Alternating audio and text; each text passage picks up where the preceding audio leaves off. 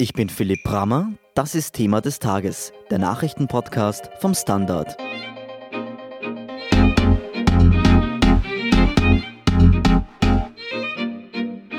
Exakt 13.453 bestätigte Covid-19-Fälle gibt es mit Freitag Stand 14 Uhr in Österreich. Mit Betonung auf bestätigt. Denn nicht jeder wird getestet und viele Fälle verlaufen ohne Symptome. Eine Stichprobe wirft jetzt Licht auf die Dunkelziffer. Gabriele Scherndl vom Standard darüber, wie viele Menschen in Österreich mit dem Coronavirus wirklich infiziert sind. Ela, die Studie ist ja heute erschienen. Wie hoch ist denn die Dunkelziffer? Hallo Philipp, naja, da müssen wir uns erst einmal einigen, was denn eigentlich eine Dunkelziffer ist. Weil bei der Stichprobenstudie, da geht es wirklich nur darum, wie viele Menschen tatsächlich Anfang April infiziert waren. Also die nicht nur getestet wurden, weil sie Symptome haben oder so, sondern die tatsächlich, wie groß der Anteil der Bevölkerung ist, die infiziert waren, aber nur zu diesem Zeitpunkt. Diese Zahl, so schätzt Sora, war zu dem Zeitpunkt bei 28.500 Personen. Berechnet man die Schwankungsbreite mit, die recht groß ist, dann könnten es sogar zwischen 10.200 und 67.400 Personen gewesen sein. Offiziell waren zu dem Zeitpunkt laut Zahlen des Gesundheitsministeriums 8.500 Personen offiziell am Coronavirus erkrankt. Also diese Dunkelziffer, die kann man da feststellen. Was man aber nicht feststellen kann, ist, wie viele Menschen sich bisher infiziert haben, also seit Beginn der Pandemie und damit auch nicht, wie viele Menschen immun sind. Was lässt sich denn sonst noch aus der neuen Studie ableiten? Ja, wie gesagt, man kann eben die Prävalenz, also die Zahl der Anfang April Infizierten ableiten, nicht aber, wie viele sich insgesamt angesteckt haben. Das liegt daran, dass diese PCR-Tests, mit denen die Leute getestet wurden bei der Studie, immer nur eine Momentaufnahme sind. Also die testen, ob das Virus gerade aktiv ist und es wurden eben keine Antikörpertests gemacht. Die würden feststellen, wie viele Menschen die Krankheit schon gehabt haben und genesen sind. Der Virologe Christoph Steininger von der Med-Uni sagt aber, es lässt sich deswegen schon was ableiten, nämlich vor allem eins, dass diese Masken, die wir ja jetzt alle tragen, Sinn ergeben, weil es offenbar Menschen gibt, und das hat eben die Studie festgestellt, die infiziert sind, ohne es zu wissen. Wie wurden denn die Zahlen in dieser Studie erhoben? Wer hat denn da alle mitgemacht? Also auf der organisatorischen Ebene hat das Meinungsforschungsinstitut SORA die Auswahl der Stichprobe und die Auswertung vorgenommen. Das Rote Kreuz hat die Abstriche gemacht und an der Med-Uni Wien und in anderen Laboren wurden die Tests durchgeführt. Getestet wurden eben über eineinhalbtausend Personen. Das ist in den letzten zwei Wochen passiert. Da wurden, wie in anderen Umfragen auch, zufällig Haushalte ausgewählt. Im Haushalt wurde dann die Person gebeten, mitzumachen, die als nächstes Geburtstag hat. Das hat man gemacht, damit man eben auch Kinder erwischt. Und die Teilnahmebereitschaft, die war recht hoch, hat es heute von SORA bei der, bei der Präsentation Präsentation der Ergebnisse geheißen. 77 Prozent der, der Leute, die gebeten wurden mitzumachen, haben da auch mitgemacht. Und das ist für so eine Studie ein recht hoher Wert. Nur 0,33 Prozent der Studienteilnehmer wurden positiv getestet. Das klingt ja nach sehr wenig. Ist das ein gutes Zeichen? Naja, es ist irgendwie ein gutes und ein schlechtes Zeichen gleichzeitig. Die gute Nachricht ist, wenn ich oder du jetzt heute rausgehen, dann ist es sehr unwahrscheinlich, dass wir jemanden treffen, der infiziert ist, wenn nur 0,33 Prozent der Gesamtbevölkerung infiziert sind. Es zeigt aber auch, wie eben schon gesagt, dass man es haben kann, ohne es zu wissen, weil ja eben auch Leute, die keine Symptome haben, jetzt offenbar positiv sind. Und die schlechte Nachricht ist natürlich bei einer so geringen Prävalenz, dass die Immunisierung, also die natürliche Immunisierung recht lang dauern wird. Also diese Durchseuchung, von der wir immer reden, die würden wir in fünf bis zehn Jahren erst erreichen, sagen jetzt Experten. Deswegen baut man natürlich darauf, dass es irgendwie zu einer Impfung kommt. Die Regierung wiederum, die sagt, dass die Ergebnisse zeigen, dass die Maßnahmen wirken. Also diese geringe Zahl zeigt, dass es auch funktioniert, dass jetzt alle zu Hause bleiben. Das, so sagen Virologen, kann man nur bedingt aus der Studie ableiten. Immerhin gab es ja vorher noch keine derartige Studie, deswegen gibt es eigentlich keine Vergleichszahlen. Bedeutet das im Umkehrschluss eigentlich, dass die Todesrate in Österreich sehr gering ist?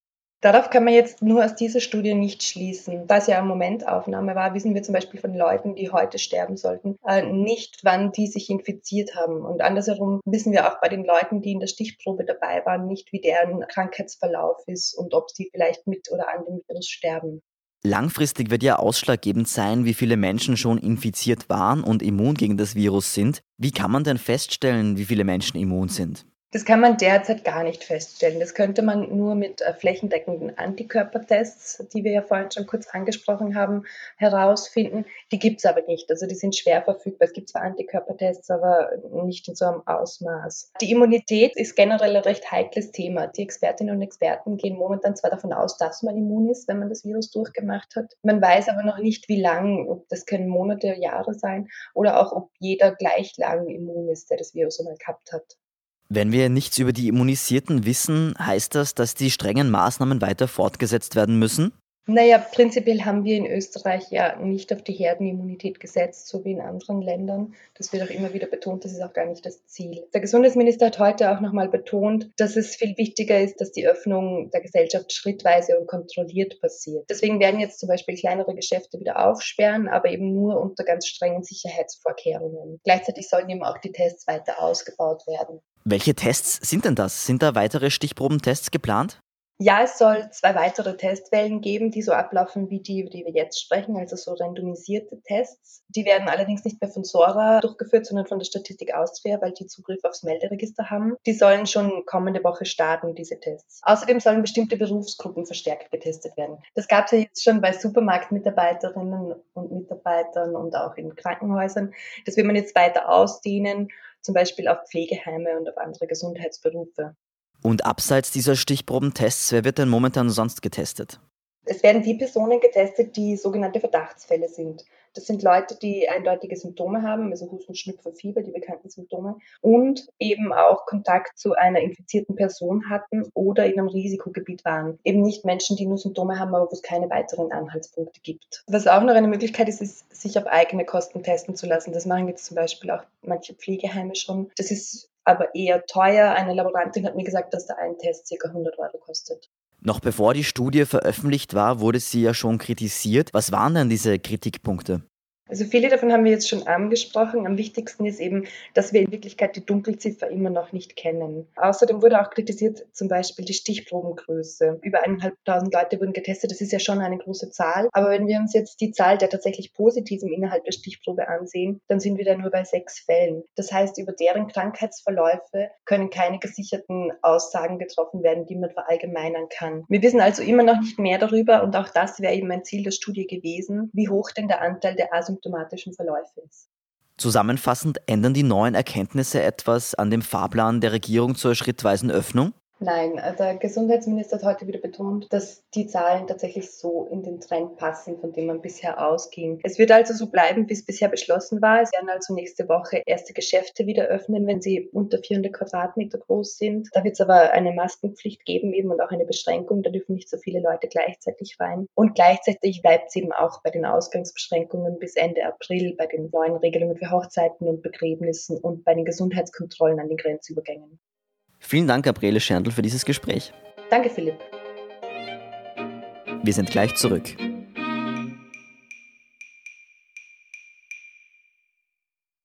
Guten Tag, mein Name ist Oskar Bronner. Was man täglich macht, macht man irgendwann automatisch. Es wird zu einer Haltung. Sie können zum Beispiel üben, zu stehen.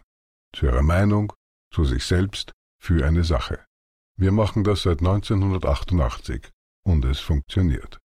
Der Standard, der Haltung gewidmet. Und hier sind noch weitere aktuelle Nachrichten.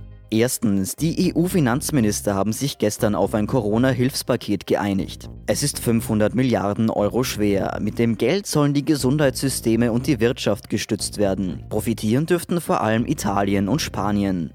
Zweitens, zehn EU-Länder, darunter Österreich, fordern, dass der wirtschaftliche Wiederaufbau auf Nachhaltigkeit und grüner Technologie basieren sollte. Die Klimakrise dürfe nicht aus den Augen verloren werden, sagte die österreichische Klimaschutzministerin Leonore Gewessler.